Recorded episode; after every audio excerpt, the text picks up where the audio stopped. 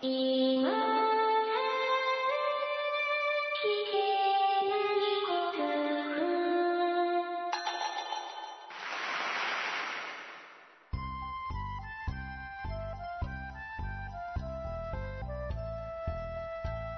コアを忘れるための文化系ゴルフポッドキャスト、今更聞けないゴルフを始めます。まこっちゃんよろしくお願いします。松尾さん、よろしくお願いします。えー、今日はまこっちゃんは、うん。ずいぶん凹んでらっしゃるということで。昨日 iPhone 落としてね、が画面割れと。画面割れ。それも2回落として。ああ。2回同じ日に落としたの？そうなの。で、2回目でバリッといっちゃったんだ。えっ、ー、とですね、1回目で、綺麗に割れてたんですよ。綺麗に割れてたらしいけ ああ、はあ、はど。あの、わかります？あ。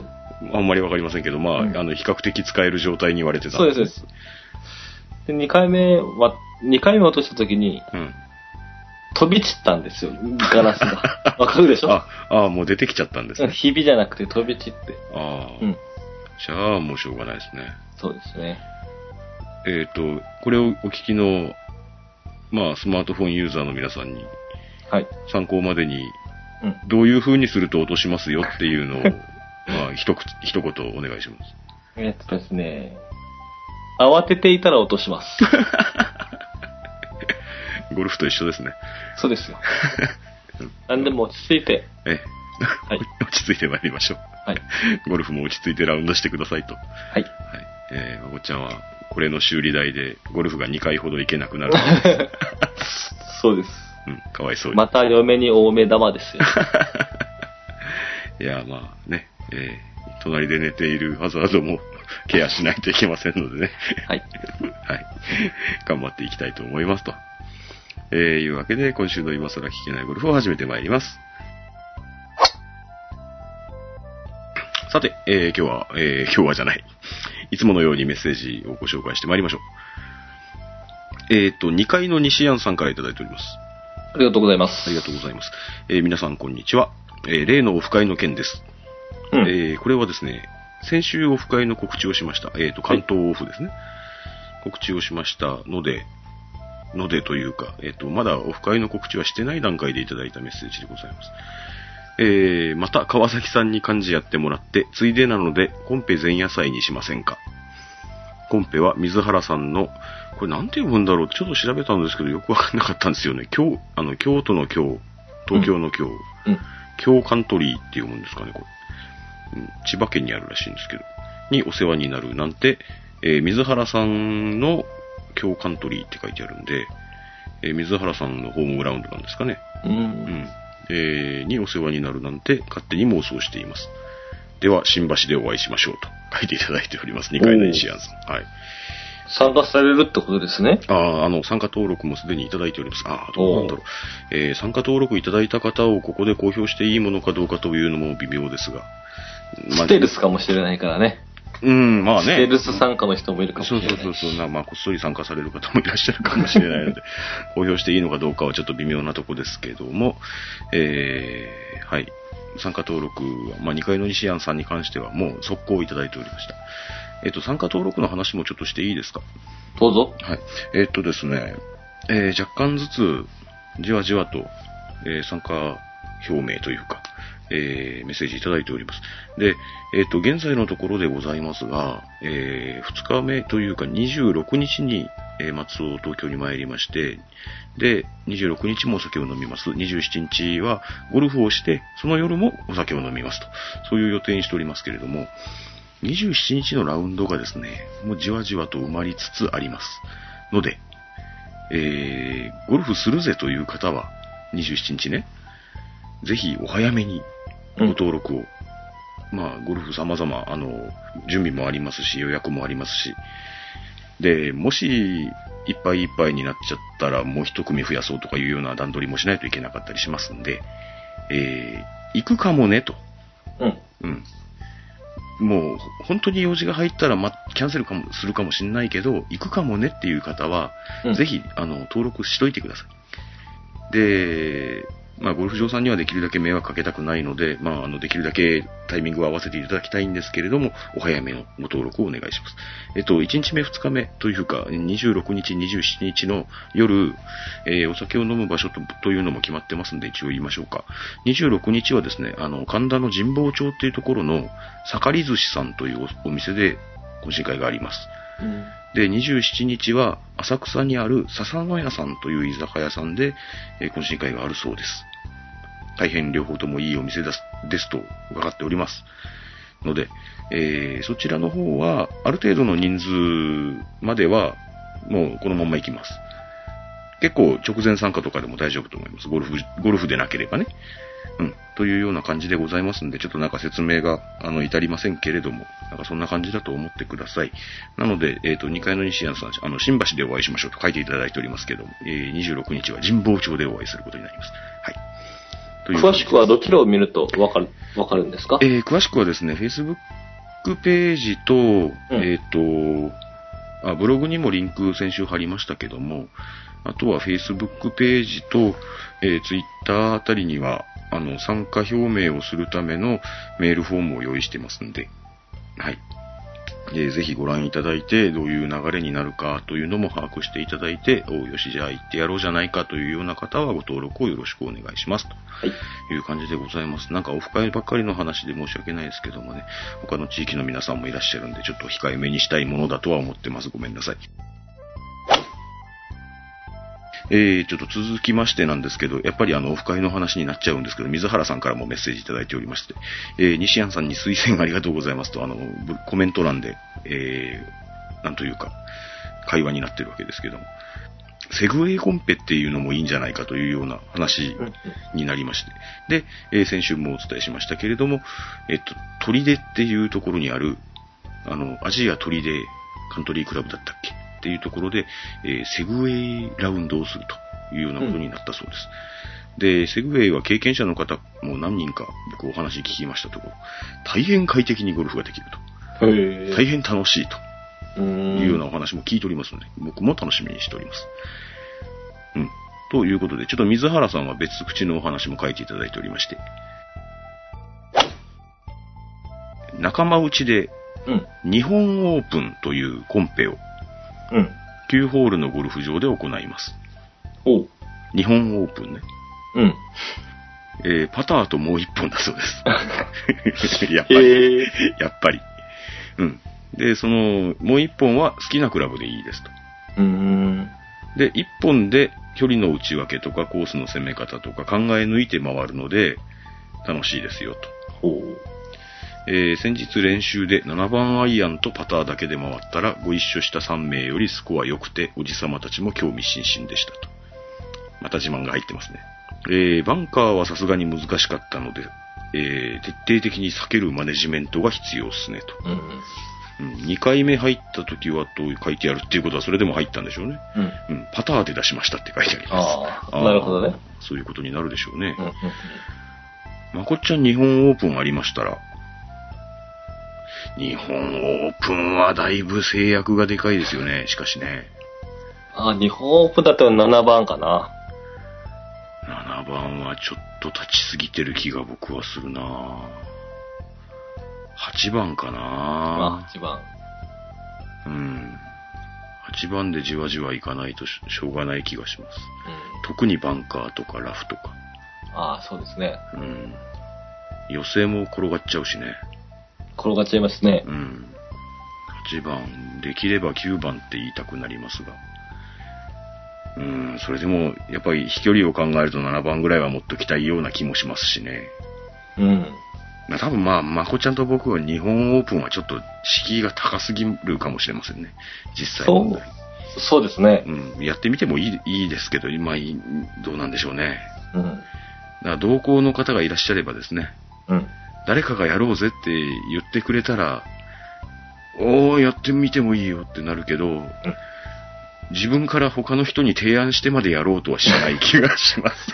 普通にやろうぜって言われるよね。普通にやろうよって普通の人だったら言う気はするんですよね。うん。うん。普通に、14本持っててもまともにできないのにさ。まあそうですよね。うん。それをさらに制約をつけてゴルフをするなんて、あなたと。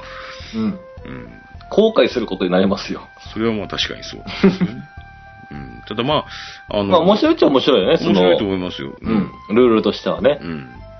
河川敷とかだったらやってみて、ああ、けどか、あの河川敷の、うん。あの、僕とまこっちゃんが知っている河川敷のあのうん。グリーンに7番アイアンで乗せるイメージが全然持てないですけどね。ですね。一段高くなってるんですよね、あのグリーンね。うんうんなんというか、50センチぐらいですか？うん。うん。あの、ボコって、山のような感じだうね。ん、なうん平たい山みたいになってるんですよ、グリーンが。なので、こまた、グリーン上から強く打ちすぎてこぼれたりすると、もうすげえショックなんですけどね。まあ、そんな感じの、ああ、そこ7番アイアンでどうやって乗せるだろうね。やっぱりイメージが持てませんね。なんか以前、3本マッチとかいうのがありましたよね。メッセージで。あ、ありましたね。ありました、ありましそのくらいならまだた。うん。考えられるかな。日本はね、うん、日本、しかも片方はパターっていうのは、うん。ほぼ一本ですよね。うんもう全く一本ですよ。うん選択肢一本しかないよね。以前メッセージいただいた3本マッチはですね、3本プラスパターだったんで、うんうんうんうん。じゃあ日本オープンがパター別だったらどうします？パター別だったら、何かと何かは持ってあいっていい。俺7番と3度かな。ああ、僕は、ああ、そうなると7番、6番、7番になるな。うん。6番、7番と5-2かな。やっぱりその、うん。ロングアイアンになるとね、5番とかになっちゃうとね、まあ5番のロングじゃないんだけど、うん。うん。やっぱちょっと難しいところが出てくるって思うんですよね。うん。うん。うん。ああ、7番、6番。だから僕は、あうん、飛ばしも必要っていうのであれば、うん。うん、7番ぐらいまでで、うん。うん、6番、5番になっちゃうと、そうね、そううんね。やっぱちょっと不安、そうね。だねその短い方のクラブで、そう、8番はちょっとね、まあ、例えばフルショット80ヤードっていう話になったとして、うん、長い方のクラブ多分その倍ぐらいがちょうどいいんだろうな。ああ、そうですね。うん。ねやっぱりそうなるでしょう。うん、うん、で、3本だったらそれにドライバーがつくでしょうね。うん。うんあ、そうですね。うん、そんな気ド。ライバー、ドライバーのアドバンテージといったらすごいでしょうね、3本しか持って。そうですよね。うん。かといってフェアウェイで使えないっていうところもあるんで、あ、そうですね。3番ウッドが使える人だったら3番ウッドにするかもね。ああ、そうですね。うん、僕はもう3番ウッドはものすごく安定感に欠けるので、うん、どうでしょうね。もう皆さん、2本オープンと3本オープンと4本オープンと、そういうところを想像してみられるだけでも結構楽しいかもしれませんね。うん、なかなかまあ僕らはやらない気がしますけどね。うん。うん。けど、そういうコンペがあるって言うんだったらしょうがないから、まあややるでしょうね。面白そうですね。面白そうですね。うん。まあ僕らの周りで起きそうな気がしませんけど、まあ、どういう結果だったかもまた水原さん教えていただけるでしょう。はい。はい、楽しみにしておきましょう。さて、えー、続きまして AYM さんからいただいております。ありがとうございます。松尾さん、まこっちゃん、こんばんは。こんばんは。最近配信が長いので、あら、すいません。すいませんというか、まあ、うん、長くなっちゃうんですよね。うん、近頃30分以内で終わることが少なくなっておりますけど。えー最後まで小出しに聞いております。あ、ちょっとずつ聞いていただいてるんですね。あ、お手数おかけしておりま お手す。数をおかけしております。えー前々回の配信で、ボールにいい感じで書けるもの、うん。何かを落書きするものですね。うん。うん。えーペンの話なら、アメリカのシャーピーがいいと思いますと。聞いたことあります。あ、そうですか。うん。シャーピーっていうペンが、にあのね、うんあれね、なんか特徴があるの？うん、あのね、ああの、エワヤムさんも書いていただいてるんですけど、うん。日本のマジックは油性のものでも、スーダ打つとすぐに消えてしまいますが、シャーピーは日本のマジックよりも耐久性がありますと。えー、うん。消えるってどういう風に消えるの？どうなんでしょう。まあ、たわむから、こう、パリパリ割れたような感じで飛んでいっちゃうってことなのかな？剥げて。ヘッド側に映っちゃうのかな？ああ。いや、わかんないけどね。うん。まあ、摩擦で消えるってことなのかな？うん。摩擦は相当かかるだろうからね、ス摩ピンも。擦はうん、そうだね。フェイスメントのボルトの摩擦ってやつはね。うん、まあ、アイアンとか特に、うんうん摩擦があるだろうからね。うん。そういったことかもしれないね。だからあの、ボールに何かを書くのにシャーピーっていうのはとてもいいよという話はよく聞くんですよ。うん。で、まあ僕は得意の Amazon に発注しようとするわけですよ。はい。Amazon そのものは扱ってないんですね。ああ、アマゾンそのものはねう。ん。で、うんうん Amazon じゃない会社さんも Amazon で売ってますよっていうのあるじゃないですか。うんうんうん。で、1本百何十円なのに、うん。送料が300何十円とかいうような、アホみたいなことになってるやつあるじゃないですか。あります。うんうん。アマゾンが販売してなかったらちょっと萎えるよね。そうそうそう、なえるじゃないですか。うんで、シャーピーに関しては、まあそういう状態で、うん。今のところちょっとまだ書いてませんね。ああ、書いてありました。AYM さん。えー、アマゾンで130円、過去送料379円にて販売してますって書いてあるよかったらさ、チェックしてみてくださいとは書いてありますけども。さすがになんか130円のものを380円払って買うのもね、っていううん気もしますので、うん。まあ、シャーピーは、今度東京に行った時にどっかで買おうと思います。まあね、買ってみないとね、うん。比べようもできないからね。そうですよね。うんだからまあ、うんシャーピーは僕はちょっと前々から知ってはいたんですよ。なんかね、えっと、リングみたいのがついてて、うんどっかにぶら下げたり、まとめて置いたりすることができるような、あの、うんうんギミックがついてるちっちゃいやつもあって、ほうほでそういうのとかキャディバッグにポンって入れておけば、う。うんうん。うん、新しいボール出してきて、シャーピーでポイポイポイって、なんか自分にわかるマークを書いて打つっていうようなこともできるんで、そういうのはなんかちょっとゴルフが上手な人っぽくてかっこいいんじゃないですか？うん。ので、そういうのを用意するのもいいですね。うん。ああ、そうですよ。あ、まこちゃん、ちょっとまお待たせしていいですか？はい。あのですね、僕ですね、ボールにうん。目印をつけるやつで、うん。まあ、ご存知の方ももちろんいらっしゃるんだろうと思うんですけど、新機軸のやつを。発見しまして、うん。僕的に。うん。うん。で、それ僕、この間買ったんですよ。うん。で、次に使おうと思っている高級ロストボールに、うん。うん。えっと、それマークつけたんですけど、うん。そそれがですね、ゴルフボールマーキング、うん。マイボールタッチっていう商品なんですよ。おう。えーっとですね、これあの、あの有名なゴルフ用品店のライトさんでうんうん売られているもので、うん。うん。えーっと、まあ、こっちゃんに言ってもわかんねえかな。あのさ、うん。昔ね、カセットテープに、あの、うん何かを録音していた過去ってある？あるある。で、何かさ、あの、うんアルバムとかをうん。カセットテープに入れたりした時にさ、うん。あの、ほら、タイトル文字ってさ、うん。手書きだとほら、ダサいじゃない？うんうん。ね？うん。だからほら、あの中学生の頃とかさ、うん。アホみたいになんか、かっこつけたくなる時期じゃないですか。うんうん。ね。で、中二病の僕はですよ。うん。あの、ローマ字をかっこよく書きたいわけですよ。うん。うん。なので、あのね、フィルムにローマ字がこう、あれ、あ、インスタントレタリングだ、思い出した。うん。知らない？あのね、もうローマ字の、まあ、ゴシック体ならゴシック体の ABCD が、うん。あの、使う頻度順に、うん。なん使う頻度が高いやつはたくさんあるのよ。うん。うん。う。うんん。E とか。それはステ、シールなの？シール、シール、シールというかね、それを、うんあの、それ固定したいところにフィルムを置いて、ゴリゴリゴリゴリってすると、その文字が、あのお、ーカセットテープのレーベルに映るようなものがあって、うん。インレタっつうんだ。うん、インスタントレタリングっつうんだけど、うん。そういうのの、えーグラフィック版。えー、が転写ってことじゃん。転写、うん。まあ、簡単に言えばシールみたいなもんだ。うんう。ただ、シールみたいに分厚くないので、うんうんうん。まあ、ボールの空力抵抗にはほとんど影響しないだろうねって思えるぐらいの感じ。ああ。ペラッペラのシールと、シールというか。まあ、そんな感じ、そんな感じ。うんうんうんでもう薄い。だからもう、うんあの、非常に取り扱いにくいのよ。あとりあえず、会話にくいのね。あ、いやいや、取り扱いにくいというか、そうデリゲートってことでしょそうそうそうそう。だから単独だったらすごい保管しにくいだろうから、そのインスタントレタリング風にしてあるわけ。ああ、なるほど。うん。で、えっ、と、フィルムの上にそのマークがあって、僕が買ったのはね、ほら、うんワンピースってあるじゃん。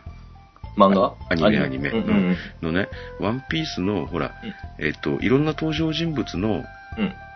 ほら、骸骨が書いてある、あの、なんだ、えっ、と、トレードマークみたいのがあるのよ。うん。うん。で、それが、えっ、と、グラフィックになってるやつがたまたま、まあ、なんでそれを買ったかっていうと、単にそれが最安値だったからなんだけど、うんうん僕ワンピースには何の、あの、あれもないんだけどさ。うん。で、それがついてるやつを、いくらだったっけ ?400 円しないぐらいだったっけか。うん。400円するぐらいだったっけか。400円前後だったと思うね。うん。で、それは、まず失敗しない。ああ、ああ、うんなるほどね。まず失敗し、だから、この間言ったあの、まず失敗するスタンプと比べると、全然失敗しないし、うん。で、えーまあ自分のボールだっていう意思表示はもうものすごく伝わるし、うん。うん。ワンピース好きな人には絶対たまらないと思う。うんんですよね。うん。他にもいろいろあるんですよ。くまモンとかあったと思いますよ。ああ、雲もねうん。うん。そんなのもあるんで、えー、これはもしかすると、ボールのマークを何か考えようと思ってらっしゃる方にはおすすめかもしれません。なるほど。ただ、うん。えー、当然ですけど、1個使うと1個減るので、うん。えっと、310円ぐらいで、うん。いくつ入ってるかというと、30個というか30グラフィック分。うん、しか入ってない。うん。うん、まあ、ボールをなくさない人にとっては30もあんのかよっていう人もいるかもしれないですけど、うん。けど、まあ、30個使っちゃうとなくなっちゃうので、また買わなきゃいけないっていう話にはなるので、うん。ただ、貼るのもね、すげえ簡単でしたよ。ええただ、なんかぐにゅぐにゅぐにゅってボールを、なんか指先で押し付けるだけでくっつきます。うん。それは商品化ですね。まさら、今更聞けないゴルフの、うん。作れるの、作れないと、うんどうどうやって作るのかわかんない。うん。けど、うん。まあ、なかなかいいと思います、僕は。うん。はい。あとはもう何ですか？もうよほ気にされる方は、若干でも、その、ボールの表面がうん。浮くわけで、うん。うん。浮くというか、なんというか、上になんかくっつくわけで、うん。空力抵抗がねって思われる方はいらっしゃるかもしれません。うん。うん。で、もう一つ言うと、えーこれはメーカーさんのホームページで確認しましたけども、えっ、と、R&A に認められてるそうです。おー、なるほど。はい。ので、ボールにくっつけて、えー公式試合に出ても全然問題ありませんよというものなのだそうです。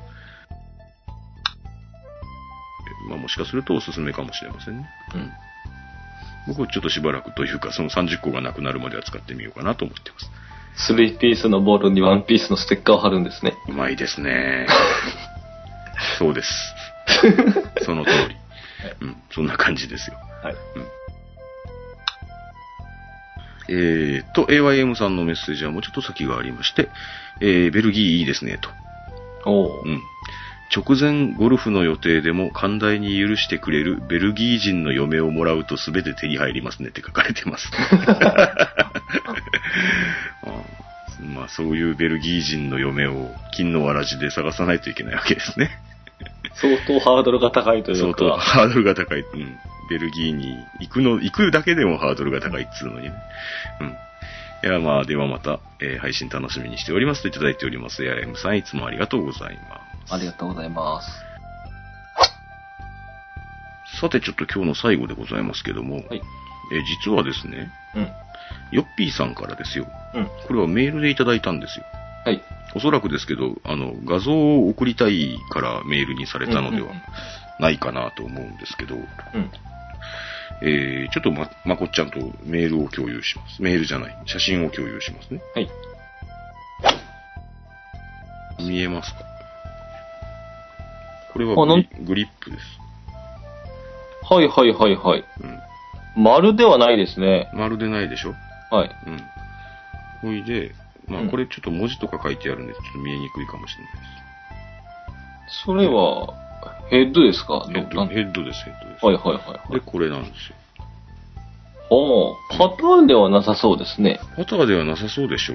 ですね。僕もこの写真見た限りではパターではなさそうだなと思ったんですよ。うん。うん。スコアラインっていうのですかね、これ。うん、スコアラインがあるんですよね。は入ってますねうん。うんうん、そうなんです。うん。で、こういう写真を送ってきていただいて、うん。うん、あの、ちょっとメッセージを読み、メッセージというかメールの本文を読みますけど、うん。えーっと、いつも楽しい配信ありがとうございますと。ありがとうございます。えーと、ちょっといろいろとさ、あの、省略しますが、うん先日、うん。うん、お家の物置を整理していたところ、うん。写真に写っているクラブらしきものが出てきました。もう確かに僕が見てもクラブらしきものだとは思いましたクけど。ラブではあるでしょうね、おそらくね。ただ見たことないね、なんかね。うん。で、クラブからわかることは、うん。フェースに溝が掘ってある。うんうんまあ、スコアラインですよね。うこの溝がスコアラインっていうんですかね。ん。だったと思いますよ。多分そんなもんでしょうね。うんうんはい。で、グリップに平たいところがある。う。うんん。で、えー、みん、えっ、とね、3番ローマ字なんですけど、うん。南沢、ステンレス、ハンドフォージド、メイドインジャパンという刻印がバック側にあるうんうんと。で、ソールにうん。うん。10、これ番手が書いてあるところに10って書いてあるんですよ。10。うん、と、デラックスという刻印。いろいろ書いてありますね。うん。で、さっきまこっちゃんに見せた写真をもうちょっと、んあの説明すると、グリップに関して言うと、うん。平たい面があるっていうことは、まあうん聞いていただいている方は皆さんご存知かもしれませんが、うん。えーゴルフクラブというものは、うん。えーアイアンは、うん。えー基本的にはグリップの断面は円形でないといけませうん。うん。ん。で、パターだけグリップの断面に平らな面があっても構いませんという、ちょっと小ずるいルールがあります。うん。うん。ので、まあ、パターなんじゃねとうん。思うんですよ。ただ、うん。見た限り、うん。ヘッドのその、何ですか、溝が切ってあるフェースの部分っていうのが、うんどうもロフトがありそうに見える。そうですね。パターンも少しはロフトありますけども、パターン、はね。うん、パターンとは思えないほどのロフトですうん。ね。ですよね。うん。うん。通常パターっていうのは、まあ、一般的なやつで、3度から6度ぐらいうん。のロフトがあるとか言われますよね。うん。うん。まあ自分のパターのロフトとか気にしたこともないですけども。うん。うん。ので、ロフトがあってもおかしくはないんですけど、ちょっといくらなんでもロフトありすぎなんじゃねっていう感じのロフトがついてるんではい。す。で、えーいろいろ調べましたがよくわかりませんと。あ、よくわかりません。はい。その南沢ステンレスっていうのが会社だったり、うん。しないステンレスってはそのステンレスってことでしょうかね。南沢ステンレスっていう会社でもないのかなとかああ。いうのもで、フォージドって書いてあるんでしょ？ハンドフォージドなんですよ。うん。ステンレスのね、うん。フォージドっていうのも、可能は可能みたいなんですよね。単造ってことでしょ？結局。そうそうそうそう。ステンレスを。うん。ステンレスの単造っていうのもできるらしいんですよね。うーん。うん。で、今はほとんど使われないという。うんうん。今まあね、普通、普通に、あの、フォージドのアイアンっていうのは軟鉄ですもんなんです。うん。うん。で、ステンレスなのにフォージドって書いてあるのも謎だったりいろいろするんですけど。うん。で、いろいろ調べましたがよくわかりませんと。うん。そこで、たるい、たぐ、たぐいまれな情報網をお持ちの松尾さんにお話しするのが最適と思い、うん。メールいたしましたと書いていただいてるんです。僕はね、たぐいまれな情報網をお持ちですからね。こうんう。。調べましたか？ヤホーで調べた。や、ヤホーで、ヤホーとグーグルで調べたんですけど、やっぱゴーグルで。やっぱわかんないですよね。あうん。で、うん結局、まあ、ややったり取ったりしてるうちにですね。で、だから、これが、まあ、いわゆるジガーと呼ばれた。まあ。あ、字が、聞いたことないね、僕は。昔のチッパーね。あ、チッパーね。うん、昔のチッパー、ジガーって、まあ、あのね、じいちゃんたちがジガーって呼ぶんですよ。うんうんう。うんん。なまあ、何回かしか聞いたことないですけどもね。うん。で、いつ頃売られてたのかなとか、うん。いくらぐらいしたのかなとか、うんその、南沢っていうのがメーカーなのかどうかとか。うん。うん。で、これはルールに適合してるのかと。うん。適合してるかどうかって、ここまで古いクラブっていうのは調べられるんですかね。うん。で、まあ、チッパーを魔改造したとかじゃないですよね。どうなんでしょうね。グリップだけ何か変えたとかいうことであれば、うん。で、これロフトありますよねって話は、あちょっとあの、後のメールのやり取りがあったんで、まあそのやり取りについてはいちいち読みませんけども、うん、ヨッピーさんに僕、メールでやり取りしまして、ロフトあるように見えますよねって。うん。うん。3番アイアンぐらいありますっていうようなお話をしたら、そこまでロフトはなさそうだとかいう話になったんじゃなかったかなと。思ったんですよ。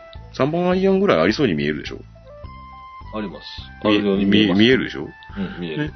ので、どういうものについて喋ってるかわかんないでしょうから、うんなんかイライラするかもしれません。ごめんなさい。うん。ので、いろいろやりとりをしてましたら、やっぱりこれは、変にロフトがあるように見えるけど、で、ヨッピーさんも翌日ラウンドだと、うんうん。ゴルフ場で使ってみるわと、うん いうようなか話をされまして。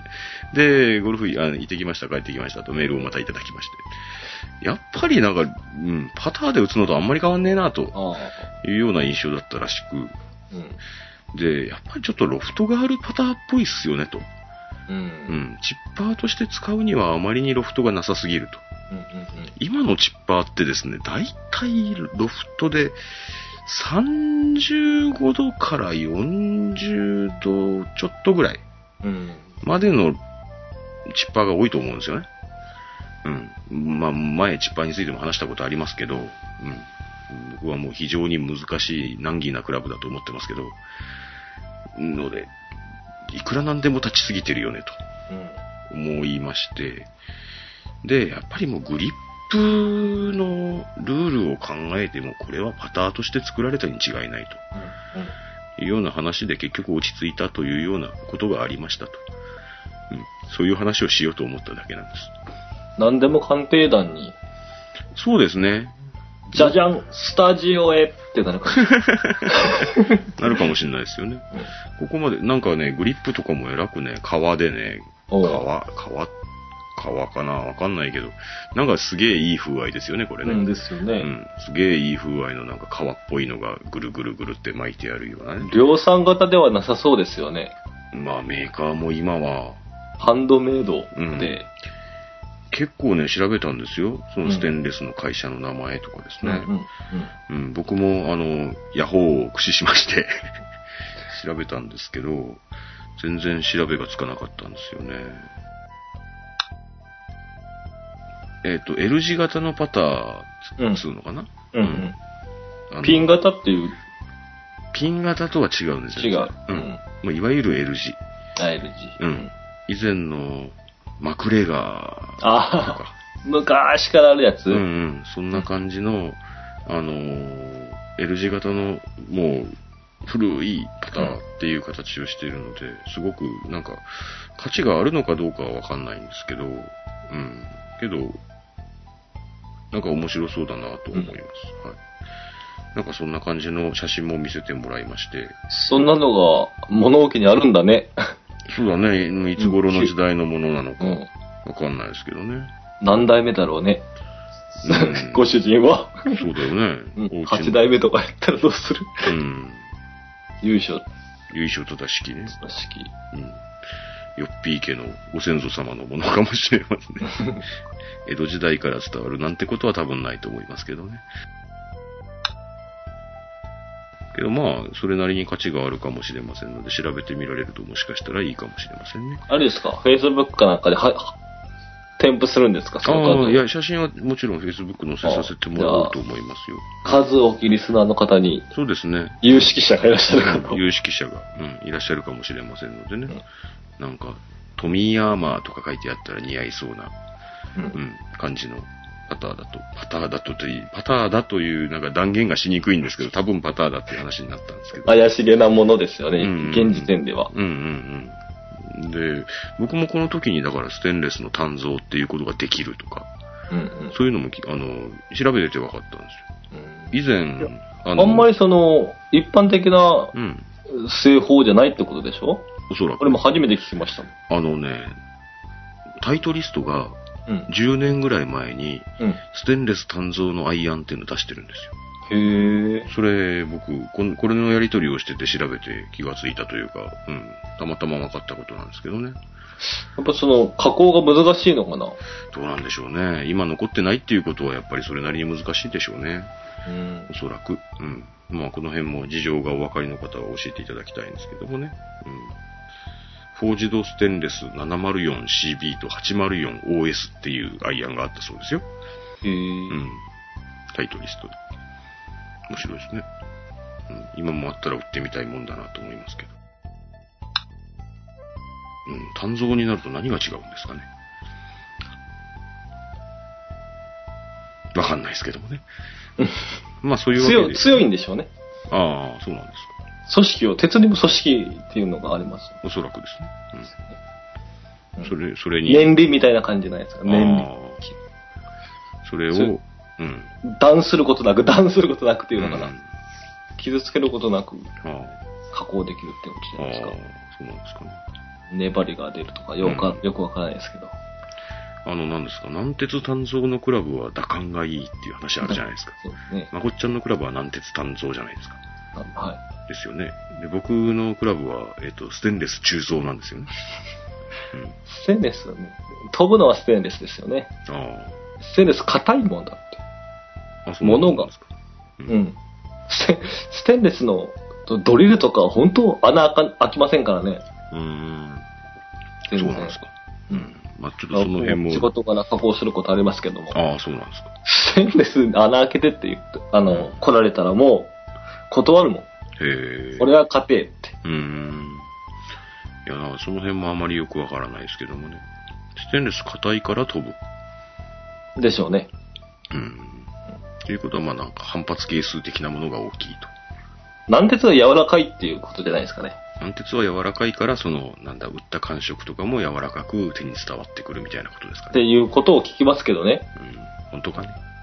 よくわからないですけど。うん。よくわからないですけど、ちょっと落としどころもないので今日はこれで終わっちゃいましょうか。はい。はい。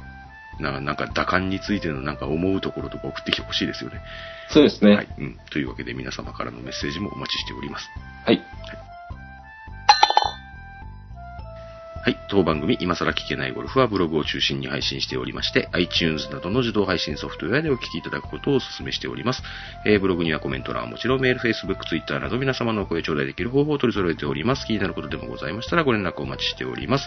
えー番組では主にブログのコメント欄をメッセージとして取り扱っております。取り上げてほしい内容はブログへのコメントにできるだけお願いします。えー iTunes のレビュー相変わらずお待ちしております。e メールアドレスは今更ゴルフアットマーク Gmail.com です。それではまた来週あたりお会いしましょうか。はい。ありがとうございました。ありがとうございました。